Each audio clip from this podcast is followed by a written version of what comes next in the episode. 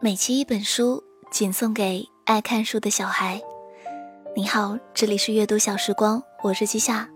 这一期和你分享的这本书是张浩辰的《谢谢自己够勇敢》。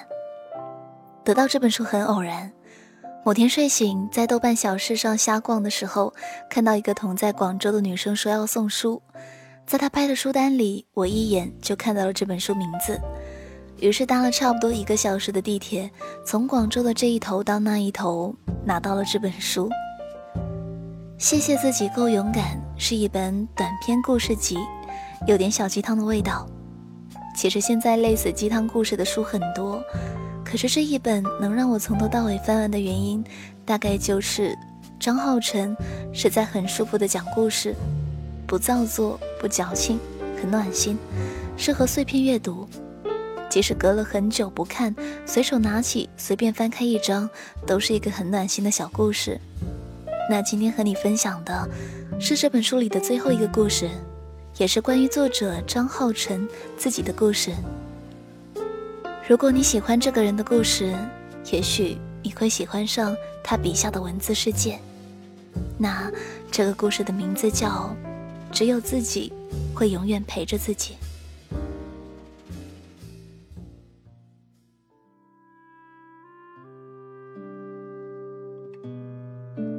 我以前是个胖子，还是个内向的胖子，所以从小到大都是被欺负的命，跟那些青春片里的桥段无异，无非是被锁在厕所里，作业本被藏起来，桌位上涂满五二零胶，再过分一点就是心理上的。体育差，每次投篮球或接力赛都会被嘲笑，变声器声音稍微细一点就被骂娘炮。或者默默躲在角落，演着路人甲，无人搭理。童年时光没有什么值得炫耀的回忆，倒是真的，但一点也不耽误我成为一个活在自己世界里自得其乐的人。初中受《圣斗士星矢》影响，上课屏蔽老师，把作业本都用来写小说和同人文。为此，唯一值得骄傲的就是作文经常被当作范本来念。只是因为文风诡异，如果被其他班的语文老师阅卷，经常会落得偏题的下场。我从小还喜欢画画，没事就用铅笔在课桌上画星矢，天马流星拳的法术效果嗖嗖的，画满了就擦掉再来。那会儿没日没夜的干着缺脑的事，也只有我自己清楚。外面的世界再热闹也与我无关。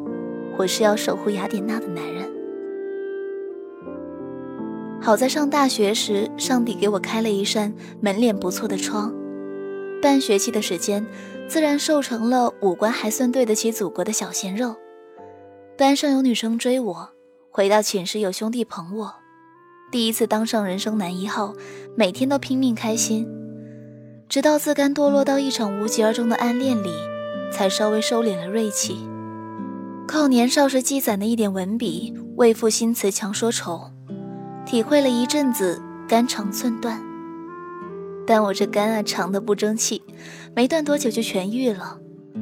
因为时间真的太可恶，转瞬到毕业，所有人忙着工作归属，没空悲伤。恰好当时有出书的机会，我便带着满身单细胞，拎着箱子去了北京。一下飞机，听到大帝都人们的儿化音，倍感亲切。在毫无南北方过渡的情况下，我在北京一飘就是三年。没有谁是不曾经历困苦就一夜成熟的。很多人毕业后留在家乡，提前进入养老模式。而对于我而言，去大城市的原因不过是从小被欺负惯了，想换个环境而已，只是换的稍微有点狠。刚到北京那一年确实不好过，在我和我爸妈的价值观里，几百块可以租到很好的房子，但在北京最多只能租到一间次卧的一半。我要死要面子，逞强自己过得很好，嘴上跟他们说足够了，身体上都是靠我给各种杂志社投稿来勉强生活。也是这一年，我去过私人软件公司当销售。每天打几十个电话推销他们抓数据的产品，后来又有幸去了某国企单位，给他们运营官微，跟一群不说话的程序员一起吃喝拉撒。二零一二年伦敦奥运会，刘翔退赛震惊全国，我写了一条为飞人加油的官微，结果被顶上热门微博，粉丝数疯涨，我震惊了整个部门。但因为气氛实在不搭，我还是提出离职。美女上司请我在三里屯附近的高档素食餐厅吃饭，答应想留我，但具体说了什么我忘了。因为整晚我的注意力都放在桌上那个立着一棵芭蕉树的剩菜器皿上，要知道上面只不过放了几片蘑菇。有钱人的世界我实在不太懂，至少当时对于出了两本书都还是穷到捉襟见肘的我来说。这些和人打交道的繁琐事，不是我擅长的。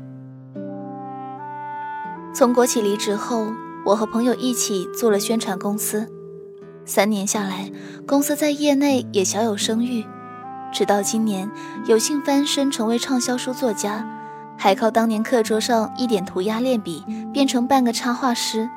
最关键的是，在微博上竟也有了话语权。尽管后来心灵鸡汤。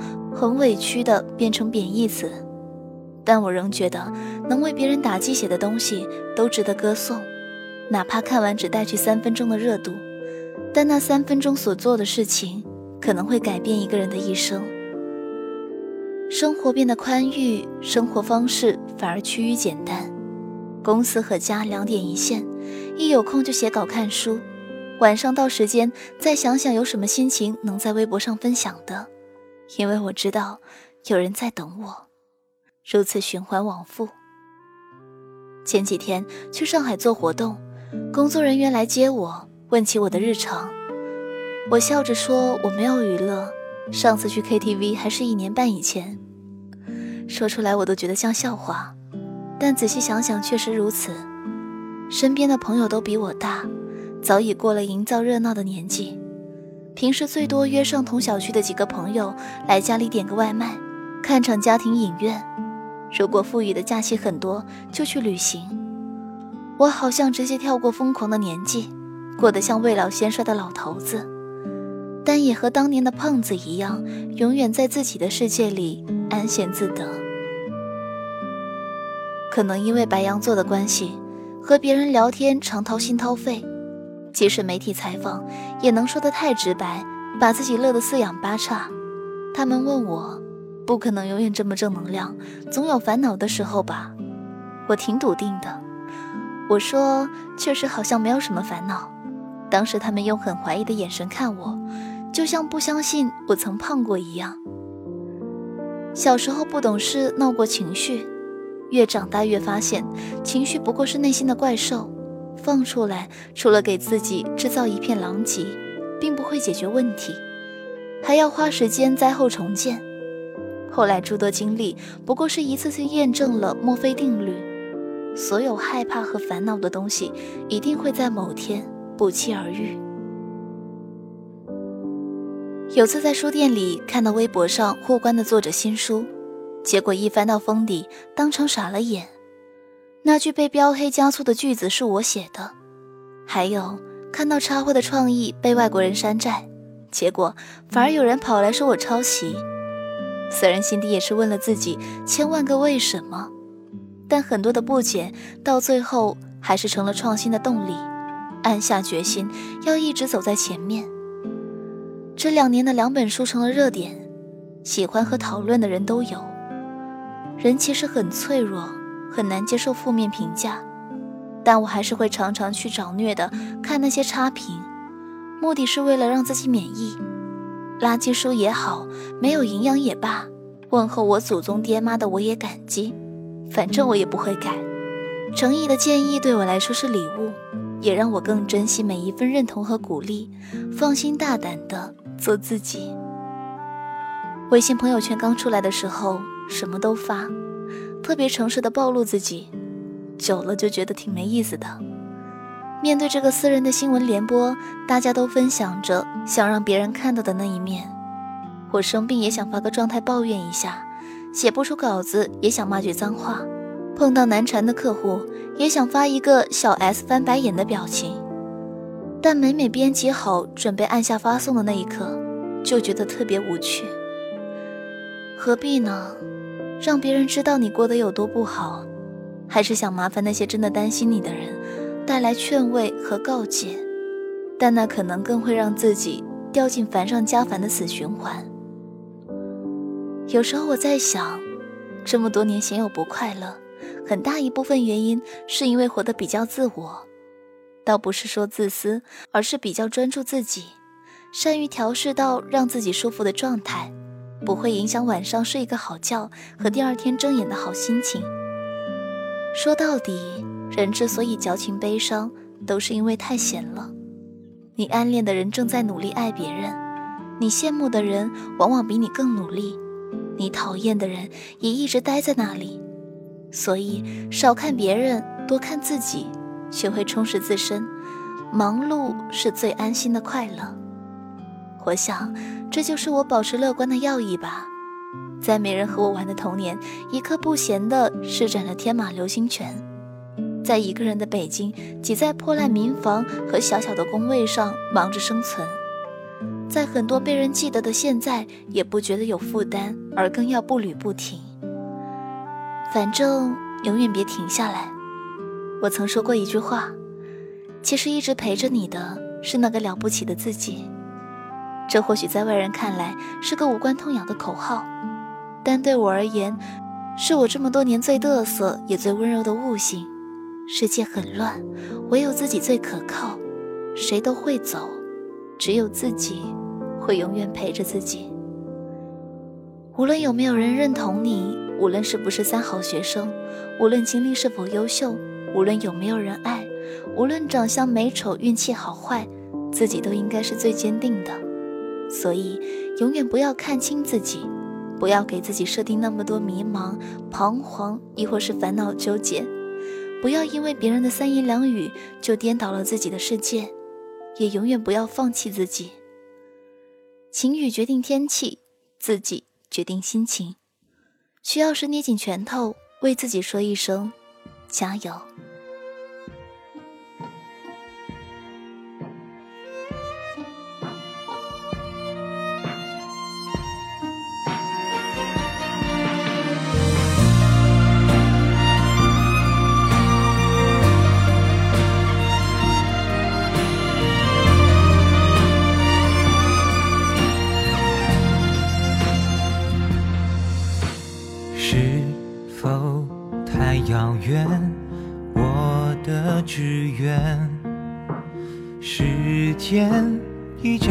眼便止血，时常与愿违。我来到世界面前，小小小男孩已不见，你我滚成了波浪。在人的海洋，互相冲撞，人和自己就越来越不像。我应该是什么模样？应该怎么坚强？热血和狂妄变安静的半倔强，被生活抛光太闪亮。反而迷失方向，我应该是什么模样？应该怎么飞翔？要比从前更有肩膀承担责任的重量，很想念那些和我分手的理想。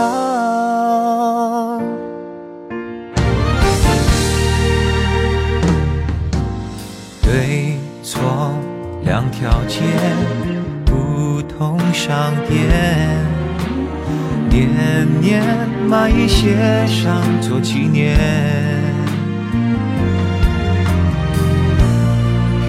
个个梦想结成茧，抽得鲜艳，期待有天能开出蝴蝶。年轻容不下的错。慢慢的长成一片天空，它离开我，脚印画出彩虹。我应该是什么模样？应该怎么坚强？热血和狂妄变安静的半倔强，被生活抛光太闪亮，反而迷失方向。我应该是什么模样？应该怎么飞翔？要比从前更有肩膀承担，责任的重量很想念。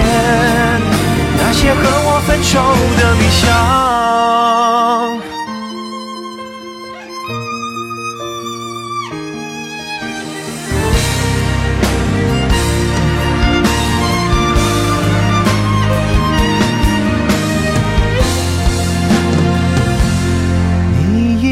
是什么模样？鱼在眼尾绽放，每一种年纪有不同的光，青春。真的很漂亮，有点傻，反而星光灿烂。你应该是什么模样？发现往后退让，我们要比昨天温暖。只愿就留在课堂，祝自己永远喜欢现在的模样。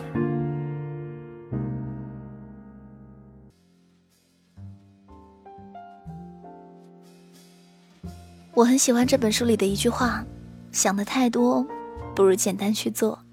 不知道自己往哪走，就走现在可以走的路。”二零一七年又开始了新的三百六十五天，如果走累了，可以歇一歇，但不要一直在原地踌躇不动，要变成更好的自己。然后在这一年结束的时候，才可以自豪地说：“谢谢那个了不起的自己，谢谢自己够勇敢。”够坚强，那最后这期送出的就是张浩辰的这一本《谢谢自己够勇敢》。在本期节目的微信图文推送下方留言，在下期阅读小时光微信图文推送发布的当天，留言获得点赞数最多的小伙伴可以得到这本书，并且赠送季夏定制的小书签。关注微信公众号“季夏”，纪念的季，夏天的夏，找到阅读小时光这个栏目菜单，就会看到本期的微信图文喽。阅读小时光，每期一本书，请送给爱看书的小孩。我是季夏，我们下期再见，拜拜。